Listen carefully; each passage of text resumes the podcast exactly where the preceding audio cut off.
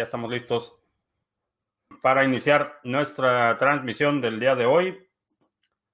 Eh, Bitcoin negociándose en 9 mil dólares con 9 mil 79 dólares.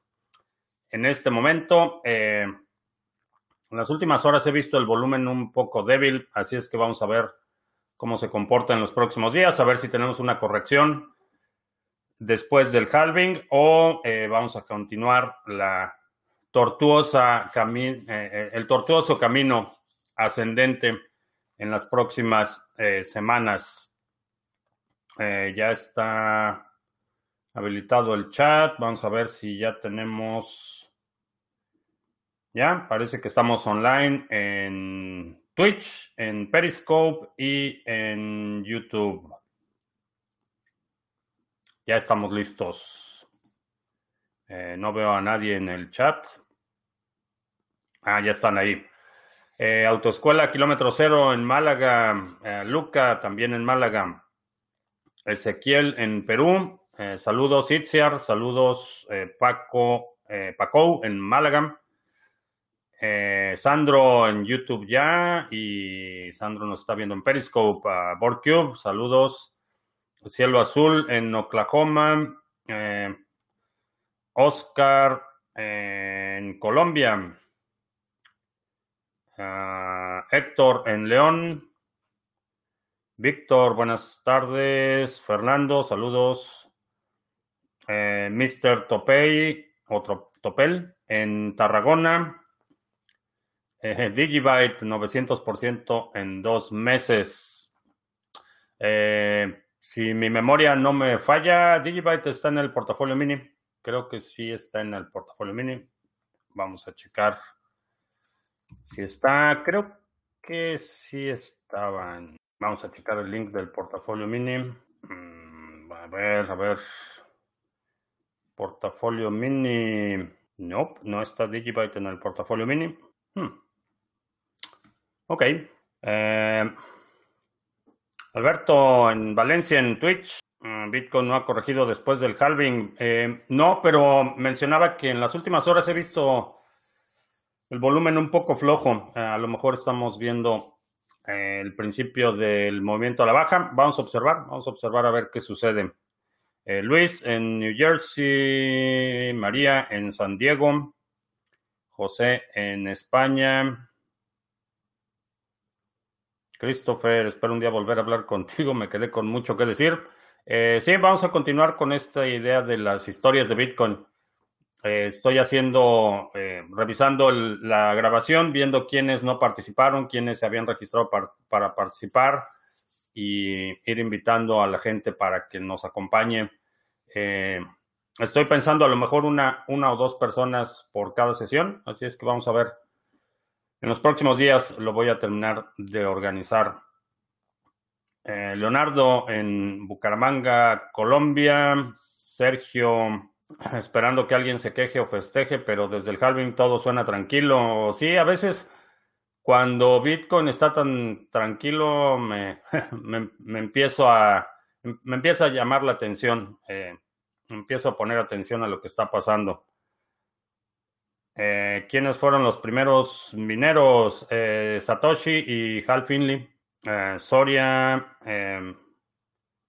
En España, ya dijo el gobierno colombiano de un posible rescate a Bianca, como lo dije ayer. sí, desafortunadamente en muchos sectores las ganancias son privadas y las pérdidas son públicas. te tratan de vender esa idea de que son servicios o sectores estratégicos, eh, que la economía depende de estos sectores y que hay que rescatarlos. Ah, pero es, una, es un argumento falaz. necesitas... Perdón. Sí, en efecto, en un mundo moderno necesitas aerolíneas, pero no necesitas Avianca.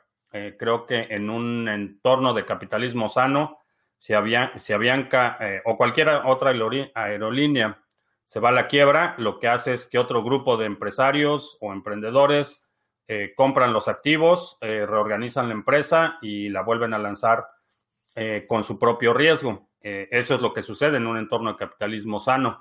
el sector de la transportación aérea es un sector importante, definitivamente, pero no, no se necesita rescatar a los mismos que cometieron los errores que pusieron a la empresa en condiciones de bancarrota. Ese es, ese es un argumento falaz. Eh, y lo mismo sucede con los bancos. Los bancos no necesitamos que sea Santander o que sea Deutsche Bank o que sea BBVA. Necesitamos bancos. Eh, sí, muchos sectores de la economía dependen de la liquidez que proveen algunos bancos, pero no necesitamos que sean esos bancos y no necesitamos que sean esos mismos banqueros. Eh, ahí es ahí donde está el argumento falaz. Ah, Francisco en Écija, Andalucía. Eh, Sandro, me pasé a YouTube, ya que en Periscope no se puede escribir. Apenas buenas tardes. Eh, bien, bienvenido. Oscar, ¿existe o podrá existir un correo email con tecnología blockchain o descentralizado con el fin de refugiarnos por si los triángulos del mundo restringen accesos y perdemos cuentas? Eh, tú puedes operar el, protocolo SMTP y el protocolo POP eh, o eh, IMAP, por ejemplo, que son los protocolos que, utilizan correo electrónico. No necesitan ser centralizados. Tú puedes correr tu propio servidor de correo electrónico en tu computadora y ni siquiera necesitas una dirección IP fija, lo puedes hacer con una dirección IP dinámica. Eh, ese es un servicio que tú puedes correr de forma totalmente autónoma y que obviamente va a depender de tu conexión a Internet y de tu, eh, de tu proveedor de servicios, pero no necesitas una empresa que administre tu correo electrónico. Eh, esa es una situación o una práctica que se popularizó con el surgimiento de Hotmail primero, eh, un servicio de, Microsoft, pero la realidad es que no necesitas no necesitas un proveedor de correo electrónico. Tú puedes en una computadora, inclusive en una Raspberry Pi, puedes poner un servidor de correo electrónico y, ser independiente en ese, en ese sentido. Eh, por supuesto, si alguien, un, actor eh, muy poderoso está tras de ti, eh, sí, pueden bloquear tu acceso a Internet, pueden ponerte restricciones de conectividad, pero en general eh, por el aspecto de la censura, eh, no necesitas un proveedor de correo electrónico, tú puedes ser tu propio proveedor. Ah, Omar, no es por ser negativo, pero con tantas cepas del corona veo difícil una vacuna pronto. Eh, sí, es correcto. Mientras más mutaciones hay, va a ser más como el virus de la gripa común o gripe común, que cada año hay una cepa que es la que está dominando y esa es la, cepa para la que nos preparamos y nos vacunamos, pero todas las demás eh, siguen, siguen circulando. Eh, ¿Cómo podría guardar en un Ledger Nano las hadas que compré en la plataforma eToro? Eh,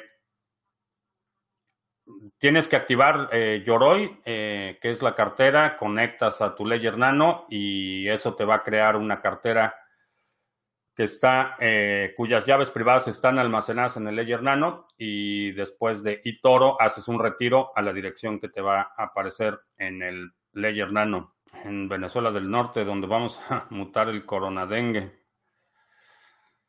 Sí. Eh, ¿Cuántas hay en el portafolio? Mini 11. Se perdieron de ganar un 900%. Yo vengo avisando. Eh, Digibyte, sí tengo Digibyte, no, no está en el portafolio mini, pero sí tengo una posición en Digibyte. Ah, no recuerdo por qué. No sé, el portafolio mini lo hice hace casi dos años. Eh, no recuerdo por qué Digibyte no, no lo puse ahí. Eh, no he recibido la grabación del seminario. Eh, voy a checar los correos. Ayer mandé el correo con los links. voy a checar a ver qué pasó. Ah, Juan, saludos. Mabel, saludos para todos los bitcoiners en Nueva York. Saludos, Mabel. Espero que en Nueva York se esté normalizando un poco la situación. Mario, en Ecuador, saludos. Eh, Nuria, en caso hipotético de una guerra militar entre Estados Unidos y China, ¿qué país o países considerarías más seguros o que posicionarías de manera neutra? Eh, en un conflicto armado entre China y Estados Unidos no va a haber lugar seguro desafortunadamente. Eh, más que nada por las implicaciones económicas, aun cuando no haya eh, conflicto armado o, confrontación directa en algunas regiones del mundo, el impacto económico que va a tener va a ser devastador a nivel global. Eso sin considerar que los dos son poderes nucleares y la amenaza de destrucción mutua siempre está presente y en este contexto político, en este momento, eh, con alguien como en la gente naranja, mm, honestamente está en un nivel que no me sorprendería si está dispuesto a, activar eh, armamento nuclear eh, con la idea de que él y su familia va a estar, van a estar en un búnker y van a estar bien. no me sorprendería. Entonces, más seguros, eh, geográficamente distantes eh, de la zona de conflicto, que sería principalmente en el hemisferio norte. Eh, quizá Argentina, la zona del cono de Sudamérica, serían algunas, alguna región relativamente segura. desafortunadamente Sudáfrica y, el sur del continente africano eh, tienen ya problemas locales profundos, eh, fragmentación, eh, están al borde de la guerra civil, particularmente en Sudáfrica. Entonces, básicamente los que estén geográficamente más alejados, creo que el, la parte, el cono sur de Sudamérica sería una, una buena alternativa desde el punto de vista eh, geográfico de geolocalización, eh, económicamente va a ser devastador en, a nivel global. Eh, ¿Qué pienso los proyectos que quieren cruzar blockchains? el concepto, me, me, parece que puede haber casos que justifique la utilidad de transferir valor de una cadena a otra. Creo que puede, puede ser útil y cumplir un propósito en algunos, eh, en algunos casos de uso. Eh, ¿Qué es el interés abierto en los futuros de BTC? Eh, el interés es cuando abres una posición contraria a tu holding, pagas un interés porque estás pidiendo prestado el activo que estás negociando. Pues, básicamente, por ejemplo, si tengo si quiero tomar una posición en corto en algún activo, necesito pedir prestados esos activos para venderlos en el mercado y después eh, la promesa es recomprarlos cuando baje el precio y reponer esos activos. Ahí es donde está tu ganancia. Entonces, los eh, algunos contratos te van a generar un interés dependiendo de tu eh, posición. Si tu cuenta está denominada en Bitcoin y haces un corto en Bitcoin, vas a estar básicamente vendiendo tu Bitcoin pero si tu cuenta está denominada en TrueSD o en Tether eh, o en dólares y tomas una posición en corto en Bitcoin, lo que estás haciendo es pidiendo prestado Bitcoin y estás poniendo tu saldo en garantía. Entonces, eso es el eso es lo que genera los intereses en, futuros y en otro tipo de opciones. Eh, de la iniciativa, ¿qué opino de la iniciativa de NIO con su plataforma NIO 3.0? Creo que, eh, por lo que he visto, están proponiendo mejoras interesantes. Uno de los problemas que ha tenido NIO y que creo que ha eh, frenado mucho su desarrollo es el costo de ejecución de los contratos inteligentes. el, costo de ejecución se cobra en NIO, no se cobra en gas. Eh, gas es únicamente para las transacciones. Entonces, si quieres hacer una implementación de un contrato inteligente en la red de NIO, es extremadamente caro. Eh, creo que eso es lo que ha eh, inhibido un poco el desarrollo de NIO. Eh, esa es una de las cosas que van a resolver y creo que va a dar pie a que haya más desarrollo de aplicaciones en esa red. Podría haber dejado Satoshi criptografiado que cuando acabe el último halving se supiera quién fue o fueron. sí, no en la cadena, no en el software de Bitcoin, porque eso eh, tendría que estar codificado en algún lado y, a estas alturas alguien habría identificado ese string o esa encripción. No creo que esté en el código, no creo que a lo mejor eh, el último bloque lo va a minar Satoshi y en el último bloque va a poner algún mensaje, no lo sé. no lo creo. Por lo menos no a nivel de software. A lo mejor hay otra cápsula del tiempo o lo que se llama un, un,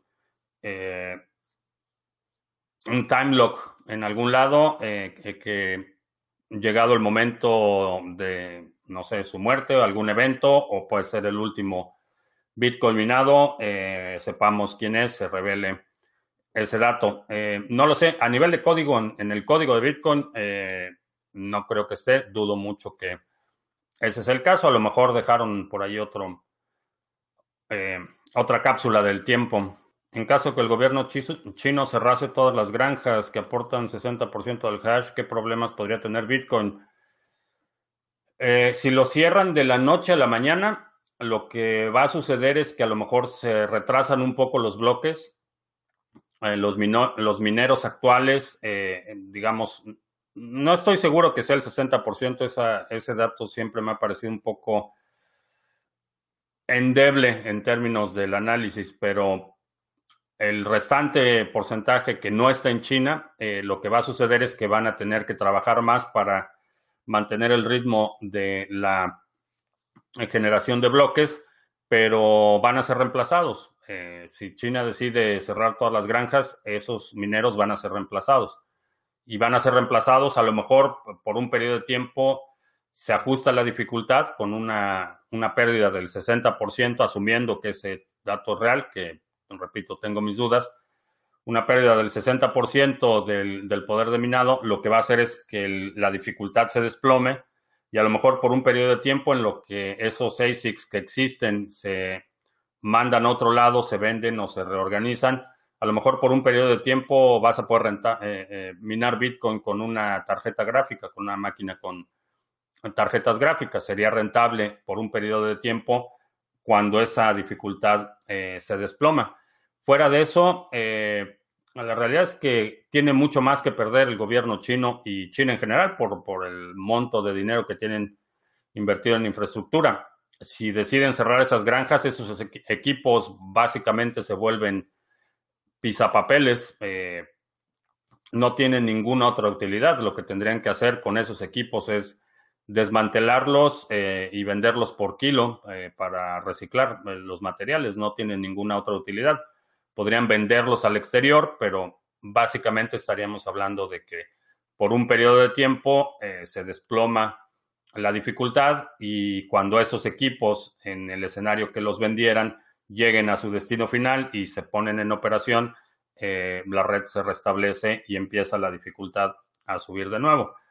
Eh, desde el punto de vista estratégico, creo que sería una mala idea para el gobierno chino hacer algo así. Ya lo han intentado ya ha habido instancias en los que tratan de restringir o prohibir las eh, granjas, pero la realidad es que en China, a pesar del, de la brutalidad con la que ejerce el poder eh, central el Partido Comunista, eh, el problema de la corrupción es rampante.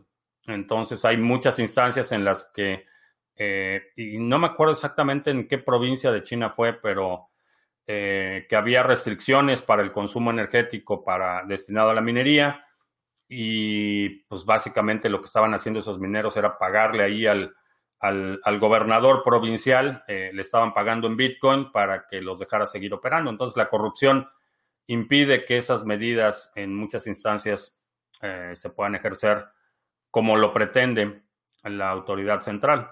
¿Cómo le haces para saber tanto? Leo mucha gente promoviendo cursos de trading y prometiendo hacerte un experto en tres meses. Pues no conozco ninguna actividad humana en la que puedas ser un experto en tres meses, pero Héctor en Monterrey, Nabucodonosor en Bogotá, saludos. Email encriptado según su web Cryptext. Eh, si te refieres a lo de Satoshi. Skywalker en la Ciudad de México, que siempre aprende mucho en el canal. Gracias por continuar con nosotros. Tendré la, misma rentabilidad en porcentaje si hago hold en BTC con 100 dólares o si lo hago en trading largo con la misma cantidad.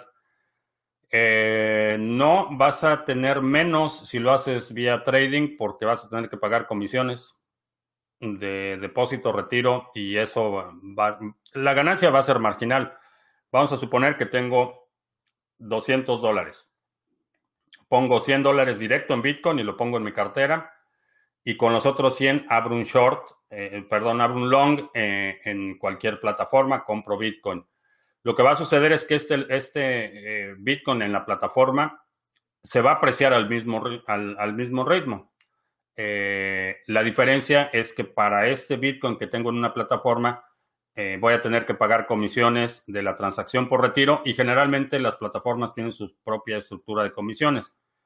Entonces, la diferencia va a ser mínima hablando de, de 100 dólares, eh, a lo mejor lo que vas a pagar por el retiro van a ser 2 o 3 dólares de comisión, pero incurres en más costos cuando lo haces eh, mediante la plataforma sin tomar en cuenta el componente del riesgo, que es eh, tu dinero va a estar en una plataforma que alguien más controla. realmente no vas a tener Bitcoin, lo que vas a tener es una promesa de pago de que si solicitas un retiro en Bitcoin te van a dar Bitcoin, pero a final de cuentas no tienes el Bitcoin, lo que tienes es un pagaré del exchange o de la plataforma en la que estás haciendo el trading. Algunos tienen más mérito que otros, eh, algunos eh, tienen más o, mejor reputación que otros, pero no deja de ser un pagaré, no deja de ser una promesa de pago.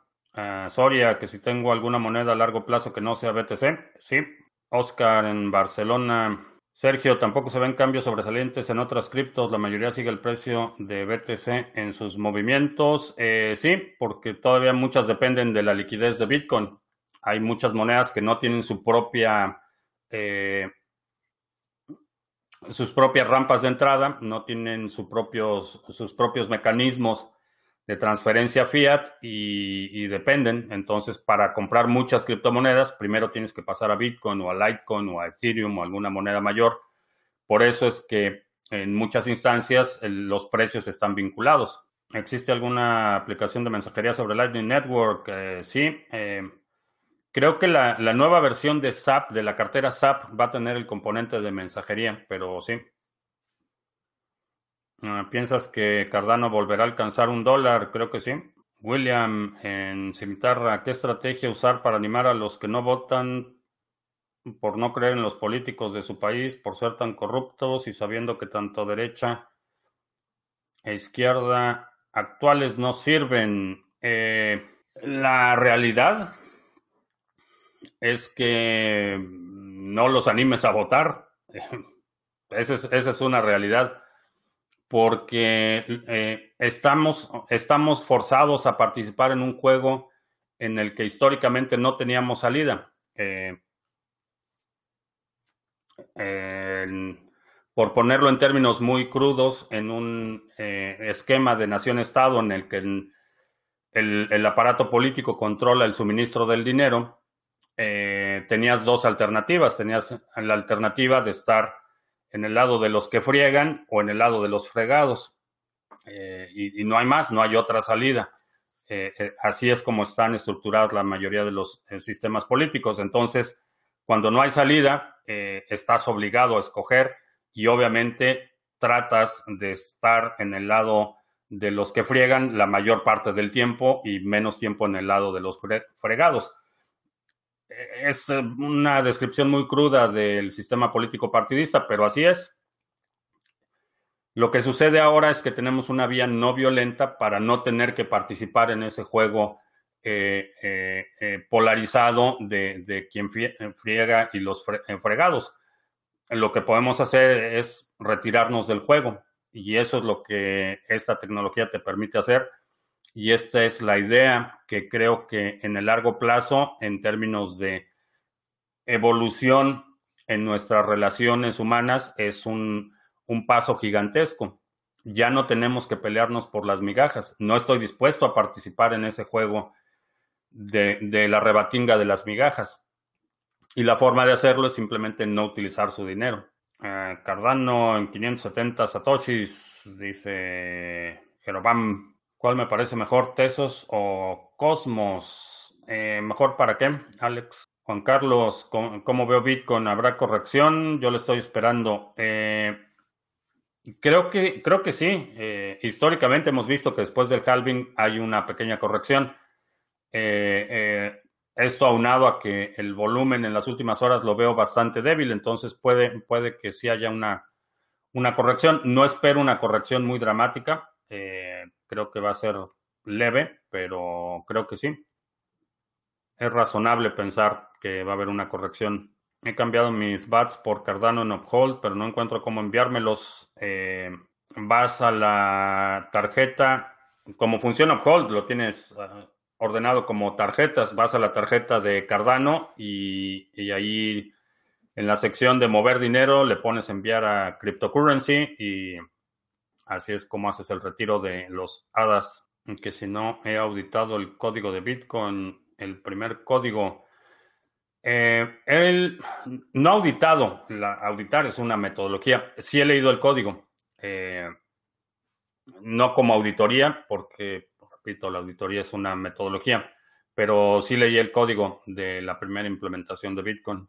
Es interesante la cantidad de gente que se va a negar a vacunarse cuando llegue la vacuna contra el bicho.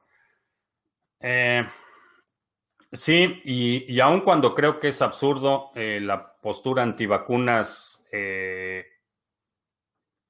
general o, total, gente que se opone definitivamente a todas las vacunas. Eh, creo que sigue, sigue estando el componente de la responsabilidad individual y, la libertad individual. Eh, el hecho de que te obliguen a hacer algo en general para mí no, no funciona bien. Eh, tiene sentido vacunarse, es razonable, es conducente al bienestar general de la familia y de la población. Creo que moralmente es, es lo correcto protegerte tú y proteger a los demás, eh, creo que tiene sentido. Obviamente hay circunstancias en las que me parece que la obligatoriedad de la vacuna eh, demerita el propósito y lo, único que hace es generar oposición eh, innecesaria, básicamente la idea, pero aun cuando creo que es absurdo negarse a, una vacuna por el hecho de ser una vacuna, eh, creo que sigue, sigue prevaleciendo la libertad individual, el, poder decidir qué es lo que me inyectan y qué es lo que no me inyectan, aun cuando no comparto la opinión o el razonamiento de por qué negarse a hacerlo. Eh, creo que el derecho de negarse a, recibir algo es, legítimo y es un derecho natural. Y en muchas instancias, por ejemplo, hay, eh, doctrinas religiosas que impiden la intervención médica de cualquier tipo. Eh, no comparto esa idea, me parece absurda, pero respeto y, defiendo su derecho a negarse a recibir tratamiento médico de cualquier clase, sea una vacuna, sea una transfusión de sangre, o sea eh, una intervención quirúrgica. La gente tiene derecho a negar eh, intervención médica. ¿Qué pasó con Café Coin? Era un proyecto mucho más serio que Trono Bitcoin de Craig Wright.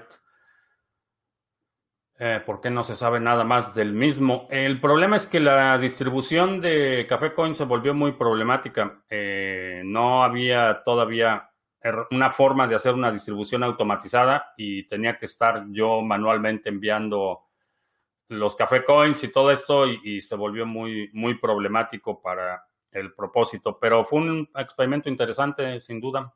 Mm, ¿No se te hace raro que Charles Hoskinson nunca salga en videoconferencia con sus colegas de trabajo? Eh, no, no particularmente. Buda funcionando muy bien para Colombia con bajas comisiones y acceso a compras y ventas mediante transacción bancaria. Eh, sí, Buda es una buena plataforma depende del acceso al sistema bancario y todo lo que eso implica, pero es, útil. Eh, tuve oportunidad de platicar con Guillermo Torrealba, el CEO de Buda, hace, me parece que año y medio o algo así. El video está en, en el canal. Si se doble el poder de minado actual, el siguiente halving podría ser antes de cuatro años. Lo pregunto porque el bloque 629.999 se minó demasiado rápido. Eh, sí se podría acelerar eh, porque está determinado el número de bloques. No creo que demasiado porque la dificultad se va ajustando en intervalos regulares. Entonces, eh, por ejemplo, en este último periodo que vimos una aceleración enorme de eh, los bloques, creo que en el siguiente ajuste de, de dificultad se va, se va a incrementar tanto la dificultad que a lo mejor el intervalo entre bloques en lugar de 10 minutos va a ser a lo mejor 11 o, 12 minutos. Entonces eso va a hacer que se estabilice un poco el ritmo de la generación de bloques. El diseño de la dificultad de, minado es precisamente para mantener la regularidad del intervalo entre los bloques. Eh, y eso se ajusta, se ajusta en periodos de eh, dos semanas aproximadamente, 10 días. El primer halving se disparó a los tres meses, el segundo a los seis, este a los nueve. Eh, no sé si es pregunta o afirmación. Un registro público inmutable e independiente mediante archivos de identificadores únicos cuya posesión pueda ser susceptible a, de apreciación económica. No sé qué sea eso. Es verdad que Wall Street está comprando Bitcoin. Eh,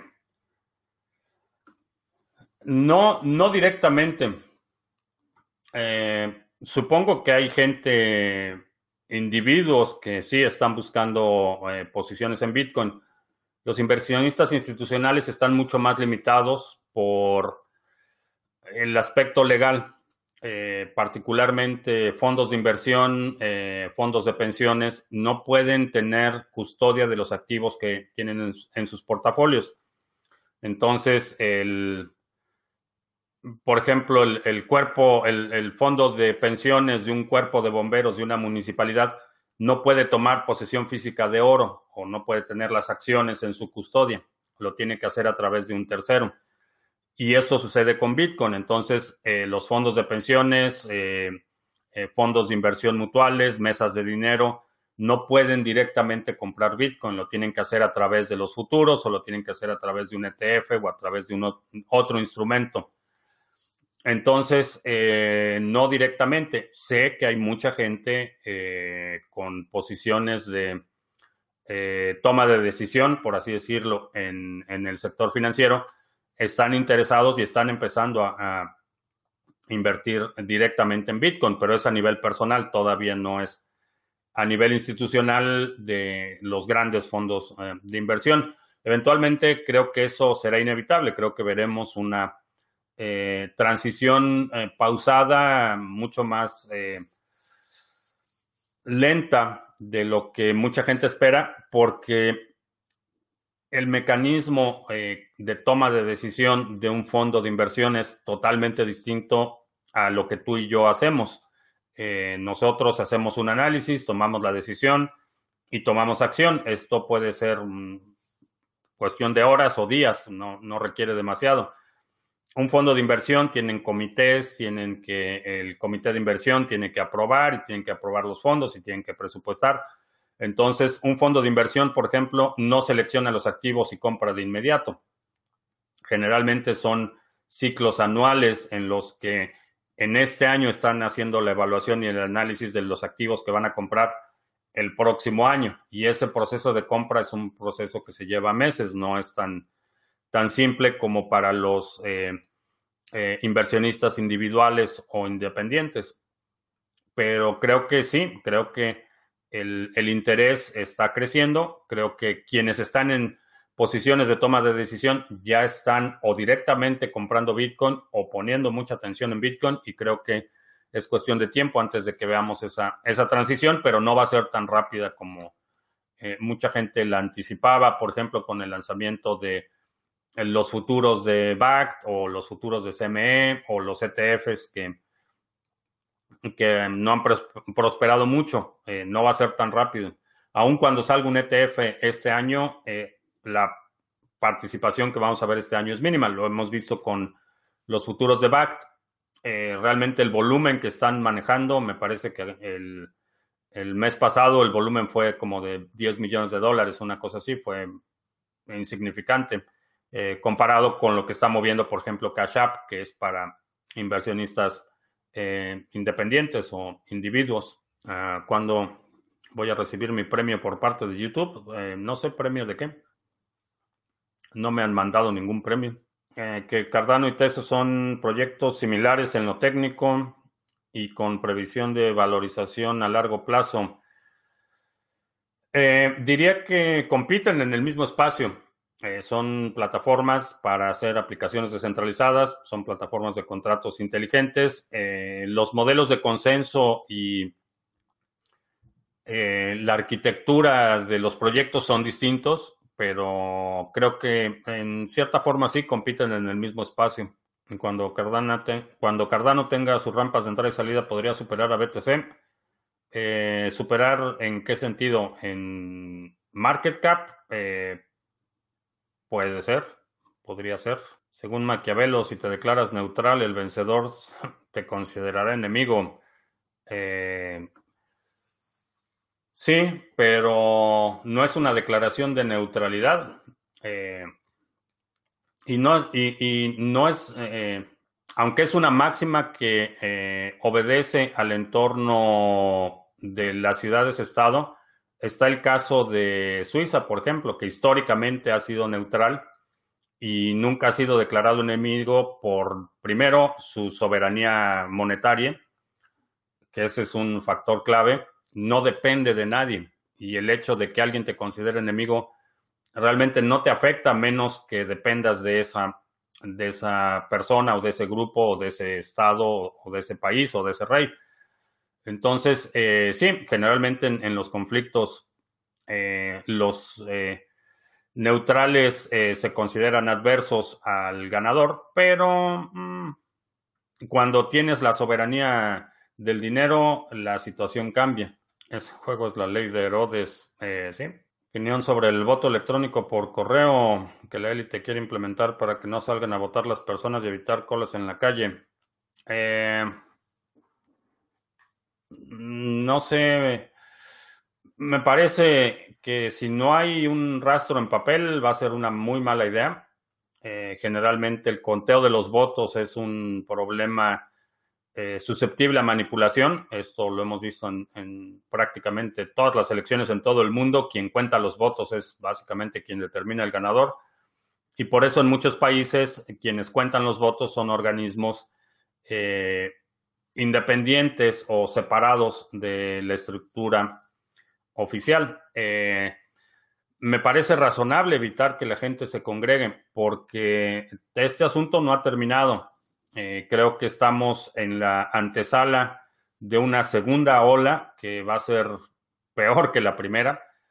Desafortunadamente, eh, este asunto no, no, ha terminado y entramos, por lo menos aquí en el hemisferio norte, entramos a la, estamos a finales de la primavera, va, va a entrar el verano y creo que para septiembre vamos a ver de nuevo una segunda ola mucho más agresiva que la primera, que es la temporada de elecciones aquí, en noviembre.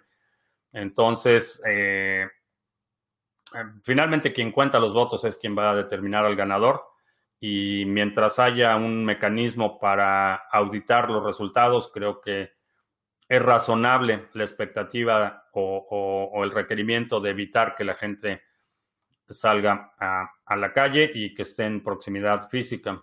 ¿Qué es más probable? ¿Que Satoshi haya muerto o que esté vivo en el anonimato? No tengo idea. No tengo ninguna base para determinar las probabilidades de uno u otro escenario. ¿Por qué los exchanges no implementan la tecnología de Lightning Network? ¿Será porque sus canales no transan mucho en dólares?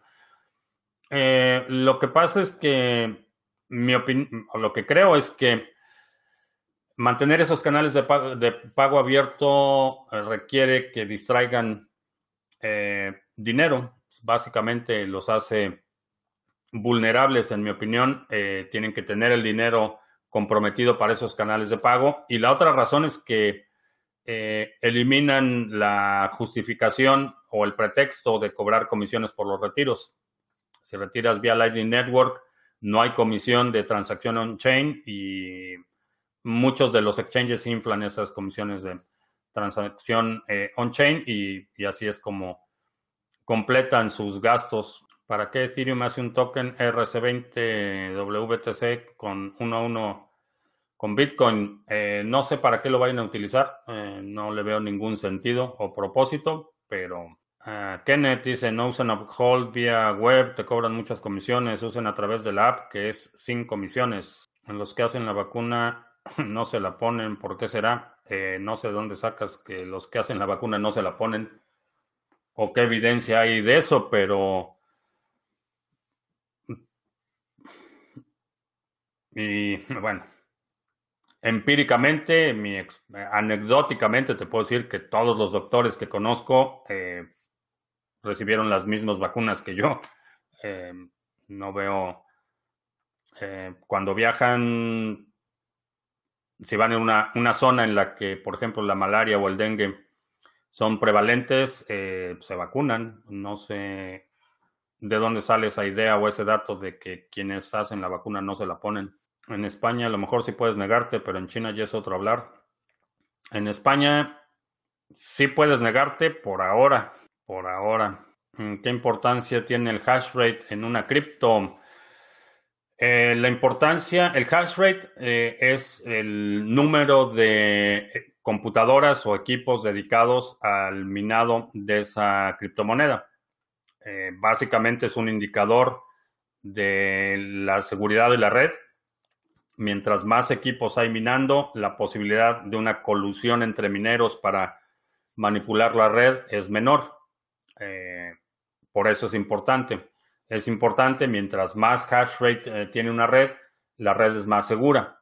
Es, proporcional a la seguridad de la red. Si tienes una, una moneda en la que tienes únicamente cuatro mineros, esos mineros fácilmente se pueden, se pueden poner de acuerdo para eh, modificar las reglas del consenso para invalidar eh, transacciones específicas, para revertir la cadena, pueden hacer muchas cosas si se ponen de acuerdo. Mientras más gente tienes minando, esa posibilidad de un acuerdo tras bambalinas se reduce considerablemente y la red se considera mucho más robusta y mucho más estable. Eh, es básicamente por eso la importancia. No entiendo si leí el código de BTC, ¿cómo no sabe si habrá alguna cápsula? Eh, porque eso, eso que dices una cápsula eh, puede ser, por ejemplo, un string encriptado. No hay una función de encripción, eso, eso sí te lo puedo decir. En el código original no hay una función condicional que diga cuando llegue al número de bloque X eh, pasa esto. No hay una condicional o una función así. Eh, puede que haya un string eh, encriptado, eh, no lo recuerdo, pero como función no lo hay. Para que haya una, una cápsula de tiempo en el código de Bitcoin, se requiere una función que evalúe las condiciones. Si pasa esto, o si sucede esto, o si la fecha es esta, o si el número de bloques es esto, entonces ejecute esta acción. Esa condicional no está en el código, en, ningún lado en el código original de Bitcoin. Eh, por eso digo que no creo que esté ahí. Puede estar en otro lado, puede, puede estar en, un, en una computadora separado del código de Bitcoin, no lo sé. O puede estar en una caja fuerte o en un depositado con un notario o con alguien. No, eso sí no lo sé, pero en el código no está y no hay ninguna función condicional que, pudiera hacernos suponer que algo va a suceder en ese número de bloque. Simplemente no está.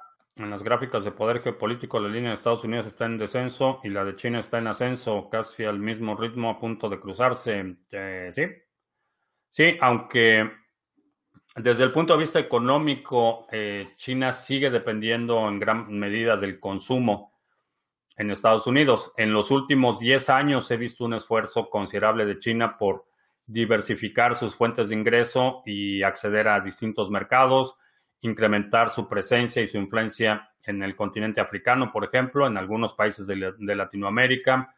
Eh, un esfuerzo enorme de diversificación, pero al día de hoy sigue siendo altamente dependiente del consumo eh, de Estados Unidos. Eventualmente va a suceder porque sucede con todas las civilizaciones, todos los imperios tienen una etapa de esplendor, tienen una, etapa de decadencia y es inevitable. La diferencia es que en esta etapa de la historia humana, esos procesos son mucho más acelerados, lo que, eh, por ejemplo, al imperio eh, romano le llevó eh, cerca de dos siglos, que fue desde el esplendor hasta el colapso del imperio romano, fue aproximadamente dos siglos.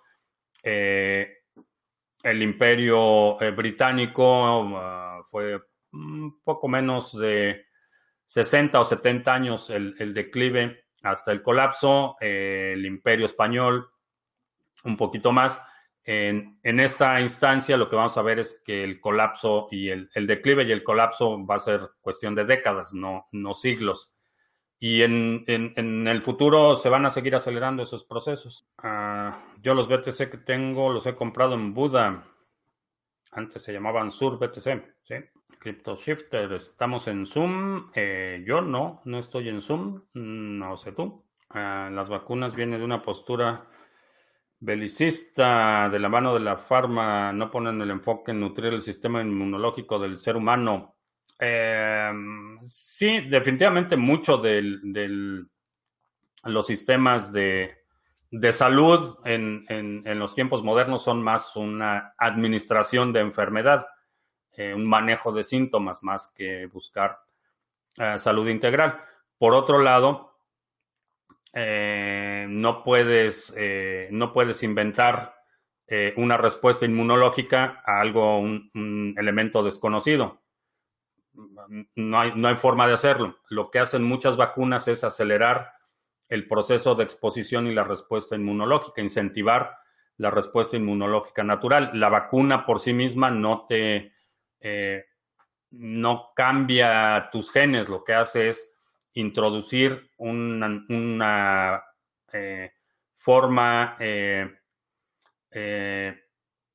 digamos, un, retrato genético del virus en cuestión y de esa forma tu sistema inmunológico puede responder, puede identificar esa secuencia genética y puede desarrollar las defensas necesarias para atacar ese virus, de tal forma que cuando llega la infección, tu sistema inmunológico ya tiene esa información eh, codificada. Eh, así es como funcionan la mayoría de las vacunas.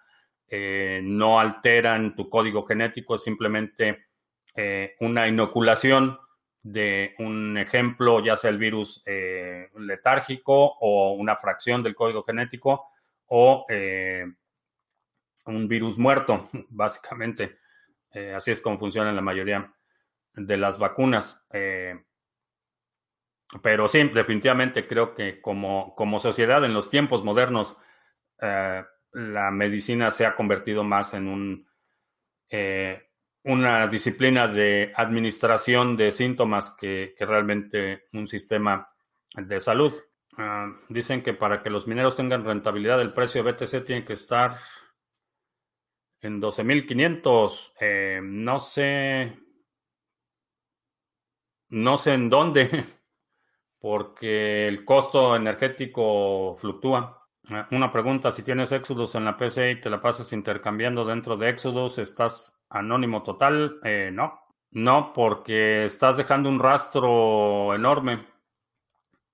no tienes copias de las cadenas en Exodus, entonces todas esas transacciones están siendo propagadas, estás haciendo consultas a los servidores de Exodus, entonces estás dejando una, una estela de información. ¿Qué opinan los proyectos que simplifican las direcciones de las blockchains por un nombre para que sea más fácil enviar las transacciones? Hay algunas implementaciones que creo que van a ser útiles eh, en la red de Bitcoin, se llaman Paynims, que es eh, básicamente en lugar de que te envíe una dirección para hacer un pago, eh, te doy un nombre y ese nombre va a estar mapeado a una serie de direcciones que yo controlo.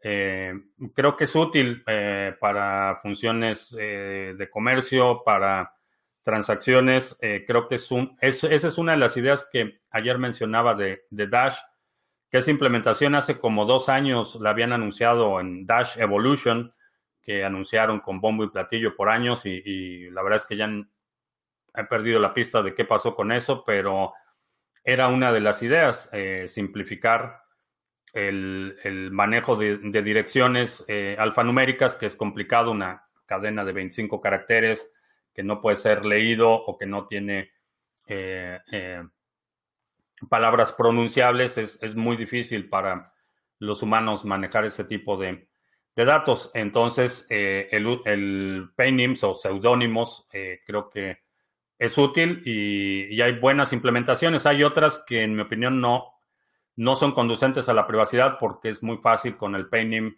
eh, eh, hacer un análisis en reversa y ver todos los eh, pagos que ha recibido esa dirección. Entonces, hay implementaciones que no me convencen del todo. Hay algunas que sí, que cada vez que utilizas ese Paynim te genera una nueva dirección y no puedes mapear ese painting a todas las direcciones anteriores que han sido utilizadas. Creo que es una buena implementación. El voto utilizando blockchain se hizo una mención en el capítulo de Billions, unos a favor, otros en contra, sobre todo porque se sabe que un voto en la blockchain no se puede modificar evitando la corrupción. Eh, no, esa idea del voto en la blockchain me parece eh, que es una solución buscando un problema el problema de, la, de las elecciones y los procesos democráticos no son en cómo almacenas la información.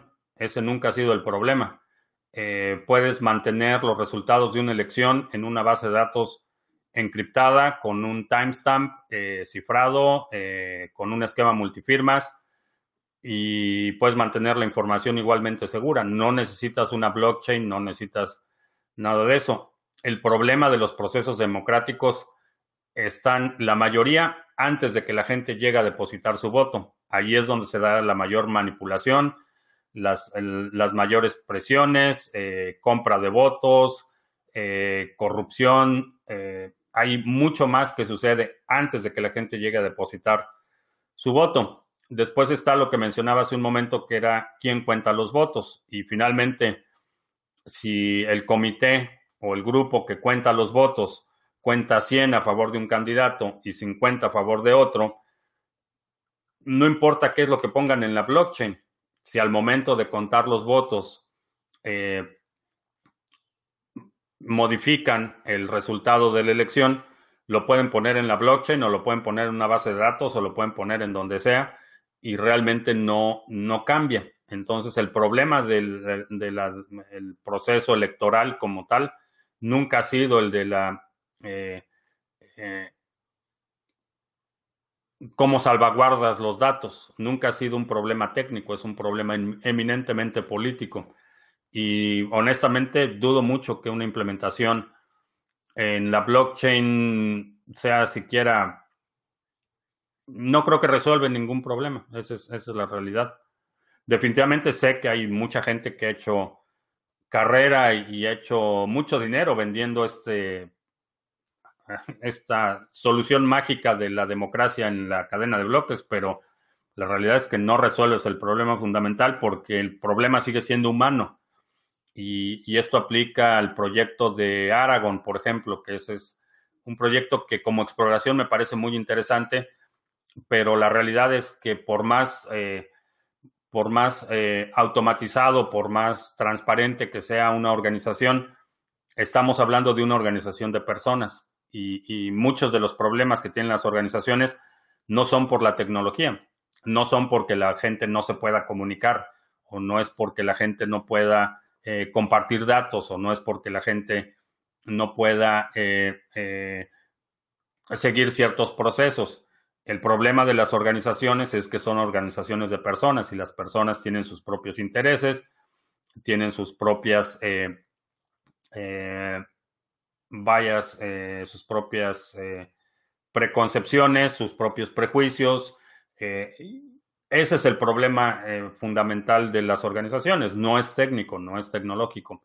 Y Aragón, aunque me parece como exploración interesante, eh, creo que no reconoce ese problema fundamental, que no importa si estamos a mil kilómetros o a diez kilómetros, mientras sea una organización de personas, vamos a tener los, los problemas que los humanos tenemos, porque somos humanos los que estamos participando, tomando decisiones, eh, estamos protegiendo nuestros intereses, estamos eh, eh, demostrando nuestras simpatías, nuestras animadversiones, creo que sí es una palabra, y es un problema fundamentalmente humano, no es de orden técnico.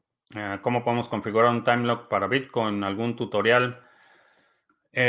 No tengo un tutorial para hacer un time lock en Bitcoin. Me parece que Lunático eh, publicó uno, no estoy seguro, necesitaría checarlo. Ah, ¿Crees que tiene futuro un juego masivo descentralizado que use blockchain de buena calidad, por ejemplo Fortnite o Warframe? No para el juego en sí, pero toda la parte de incentivos, eh, creo que sí, puede, puede ser una buena implementación. Eh, que los, los premios, los activos que vas adquiriendo durante el juego, que toda esa parte esté en la blockchain. Lo que es, lo que es la, el entorno del juego en sí mismo no, no, no puede estar en la blockchain, sería inmanejable, pero el componente en un layer de los incentivos, eso creo que sí. Uh, para la segunda hola, tomen mucho sol y vitamina D3, eh, sí. Y los mineros que iniciaron con Satoshi no saben quién es. Eh, no lo sé. Eh, bueno, Hal Finley ya, ya murió, así es que si sabía, no lo dijo o por lo menos no sabemos si lo dijo y no sabemos si dejó algo después, pero eh, no, la primera interacción que tuvieron la mayoría de la gente con Satoshi fue a través de foros, eh, no hubo una interacción personal. Eh, sé que hay algunos de los primeros participantes que tuvieron intercambio de mensajes directamente vía correo electrónico con Satoshi, pero en persona, hasta donde yo sé, no, no se sabe quién es y, nadie lo sabe. Y, cuando el cocainómano preferido de las criptomonedas dice que él sabe quién es Satoshi y lo va a revelar, y, asume que está mintiendo, que está por lo menos exagerando su hipótesis. Eh, Oscar, ah, sí, anuncios, ya, ya son las 3 de la tarde. No hemos hecho anuncios. Van los anuncios. ¿Qué es Bitcoin? Minicurso gratuito, 10 lecciones vía correo electrónico para que aprendas los fundamentos de Bitcoin. Simplemente pones tu correo electrónico y en un par de minutos empiezas a recibir las lecciones, una lección nueva cada día. ¿Qué es bitcoin.co? Un recurso útil para que aprendas o compartas con alguien que mm, posiblemente en las próximas semanas va a haber mucha gente preguntando qué es Bitcoin. Los puedes mandar aquí y yo les explico, básicamente. Intercambios cripto a cripto con comisiones bastante competitivas y que puedes utilizar de forma anónima. Eh, simplemente con las direcciones de recepción y envío de los activos que vas a intercambiar. En algunos países te permite hacer intercambios utilizando tarjeta de crédito o débito eh, si seleccionas esa alternativa, asume que la transacción va a estar vinculada a tus datos y no va a ser anónima, pero es conveniente. Minds.com, red social eh, incentivada. Puedes obtener el token nativo por compartir contenido, crear contenido y participar en las conversaciones. Eh, Minds.com, estamos como Criptomonedas TV y estamos publicando contenido de forma regular. Eh, el link está en la descripción. Y por último, en Ledger Nano S todavía tiene la promoción del el 50% en el Nano S. Eh, el link está en la descripción de este video. Solo asegúrate de utilizar este código, el código que aparece en la pantalla en este momento, para que te aplique el 50% de descuento. Si utilizas el link que está en la descripción de este video, eh, nos da ahí un par de satoshis. Y esos son los anuncios. Y no se comprimió la pantalla como en la transmisión de ayer. No sé qué pasó, que después de los anuncios regresamos y los píxeles estaban comprimidos. Eh, no entiendo. ¿Se podría hacer un exchange descentralizado que solo utilice Lightning Network? Eh, sí, sí lo puedes hacer. ¿En qué chat estoy leyendo? Eh, tengo Restream, tiene un agregado de todos los chats. Así es que en teoría veo todos y ya veo que estoy súper retrasado. Que ya rompió a los 9200. Sí, 9212. vamos a ver. Siguiente nivel a observar, 9800. Vamos a ver si se mantiene. ¿Cuántos gatos tengo? Eh, dos gatas. ¿Para qué crees que Binance haya lanzado su pool de minería? ¿Cuál sería su objetivo principal? Eh, básicamente quieren expandirse lo más que puedan. Eh, quieren abarcar lo más que puedan. Es aprovechar su posición dominante para extenderse a otras áreas. Básicamente, el incentivo es económico y de influencia, definitivamente. Que la güera está reclamando. Sí, está reclamando atención la güera. Ah, ¿Qué opino de Tika Tewari sobre su conocimiento en criptos? No sé quién sea Tika Tewari. Un BTC en un millón doscientos mil pesos argentinos. Estoy leyendo correctamente, Crypto Shifter.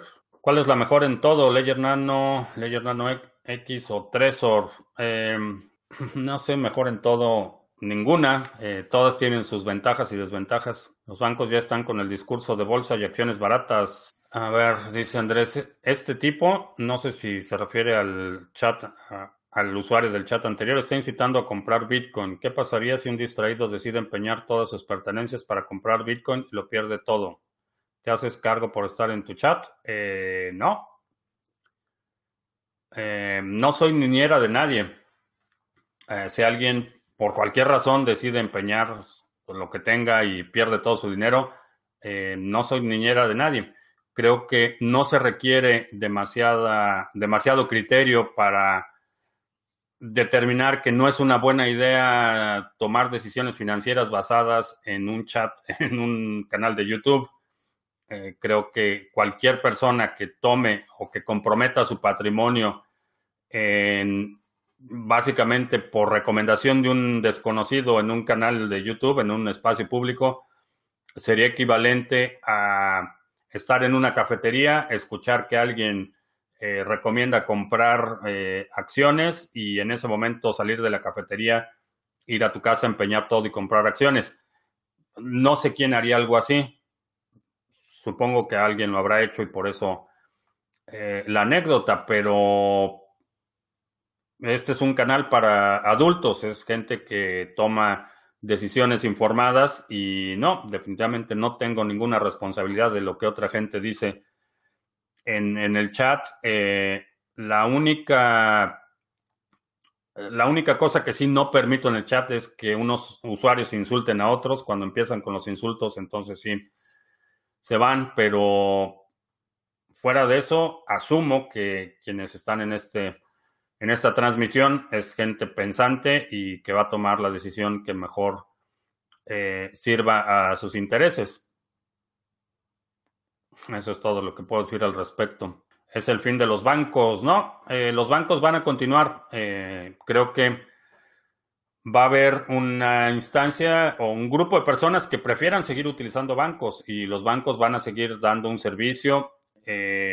creo que en la medida que avanzamos y las nuevas generaciones se van habituando a una nueva forma de pensar, una nueva forma de hacer las cosas, los bancos se irán convirtiendo cada vez más en reliquias y, espero que a lo mejor a la vuelta de unas décadas el banco sea como la oficina de correos, eh, algo que pues ahí está, que es una eh, reminiscencia del pasado y que alguna gente, algunas personas la siguen utilizando, pero no tiene ninguna eh, participación, influencia o, eh, posición privilegiada o especial en la sociedad.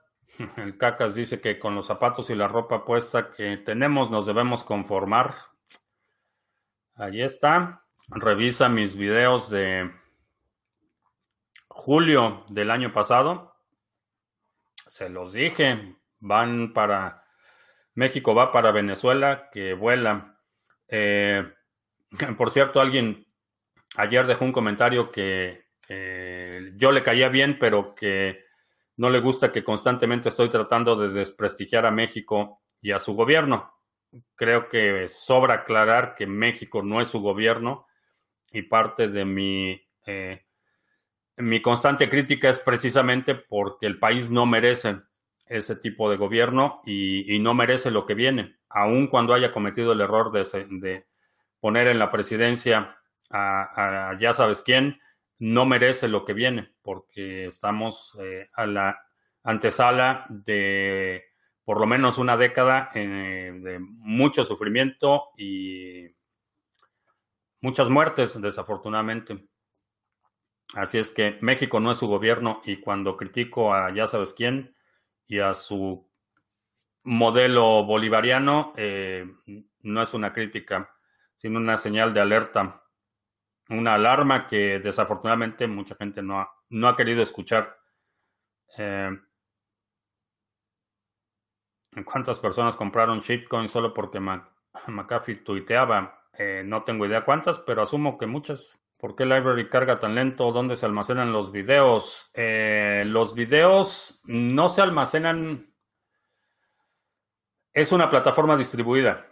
Entonces, lo que sucede eh, funciona muy parecido a BitTorrent, en lo que no hay un solo lugar donde esté todo el video, sino que tienes un mapa de todas las piezas y cuando estás viendo un video, realmente estás armando un rompecabezas y tomas una pieza de esta computadora y tomas una pieza de esta computadora y tomas otra pieza de esta computadora y ensamblas el video para reproducirlo.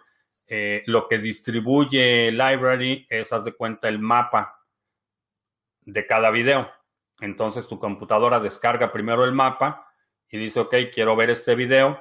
Entonces, en los primeros seis segundos, y digo seis segundos por decir el primer segmento, lo bajo de acá y luego el segundo segmento lo bajo de acá y luego el tercer segmento está en esta otra computadora y lo vas ensamblando en tu computadora. Eh, es básicamente cómo funciona la arquitectura de Library. Eh, contrario a lo que muchos eh, asumen que porque tiene un token está en la blockchain, no, los videos no están en la blockchain, están, tiene segmentos de videos distribuidos por todos lados. Eso obviamente facilita que no haya una autoridad que pueda llegar y desmantelar toda la infraestructura porque están en cientos de fragmentos eh, distribuidos. Ah, como JP Morgan dará soporte a Coinbase, eh, básicamente le van a dar servicios bancarios. Oscar, yo soy venezolano viviendo en México y estoy seguro que vamos para el rumbo de Venezuela. Eh, sí, definitivamente. Ya estoy preparando todo para irme el año que viene.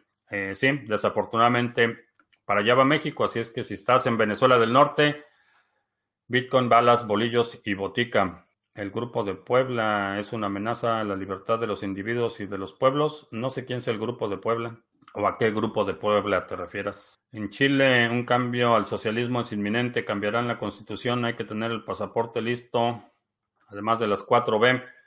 Creo que en este momento de incertidumbre global, eh, tener un documento que te permita viajar, eh, cruzar la frontera de tu país es una buena idea.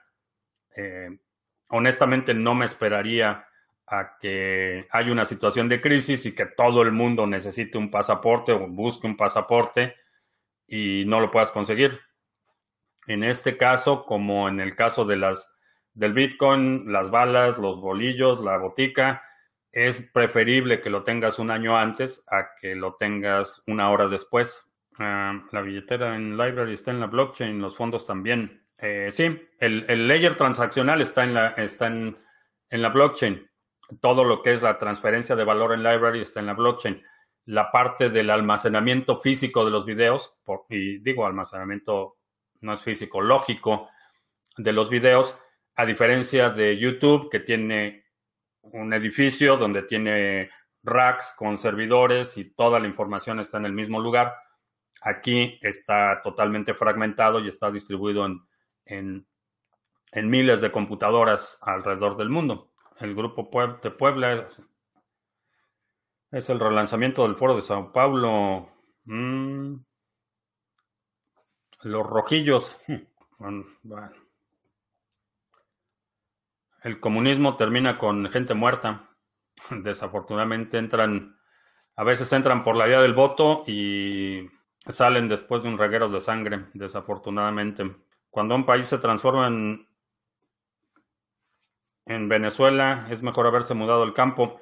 Eh, sí, creo que el, en una situación de, crisis profunda, el tener un, pedacito de tierra que te permita sembrar un par de plantas de pues, frijoles, creo que sería una, un, buen cultivo que te permita eh, sembrar jitomates o tener un par de gallinas, eh, te pone en una posición mucho más eh, sostenible que vivir en un entorno urbano en el que todos tus, todas tus entradas dependen de eh, la infraestructura externa. Eh, suponiendo que estuviera en Venezuela, inclusive en Cuba, sé que en Cuba, ah, a pesar de que por, por, décadas fue ilegal y había mucha, eh, mucha tensión social al respecto, había gente que tenía sus, sus, sus plantitas escondidas en su casa y, tenían algo de comer ahí para suplementar eh, su,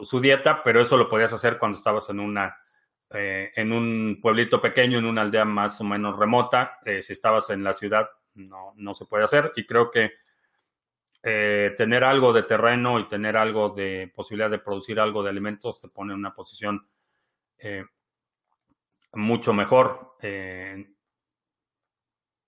Y digo mucho mejor con reserva, porque cuando hay una situación de hambruna generalizada, eh, a nadie le va bien, pero te da un poquito más de margen, por así decirlo. Bien, pues eh, 9.242 en este momento. Eh, terminamos la transmisión de hoy, ya nos extendimos un poquito más de lo normal. Eh, te recuerdo que estamos todavía todos los días a las 2 de la tarde. Ya en el canal de Telegram estamos recibiendo votos para ver si nos quedamos en este horario o eh, nos regresamos a los horarios habituales de las 7 de la noche, lunes, miércoles y jueves y martes. Eh, martes y. ¿Qué era? Martes y jueves a las 2 de la tarde y lunes, miércoles y viernes eh, a las 7. también te recuerdo que los domingos publicamos nuestro resumen semanal. Si hay algún segmento de la transmisión de hoy que quieras proponer para el resumen semanal, deja un comentario aquí abajo con la marca de tiempo para eh, considerarlo. Y por mi, por mi parte es todo. Gracias. Ya hasta la próxima.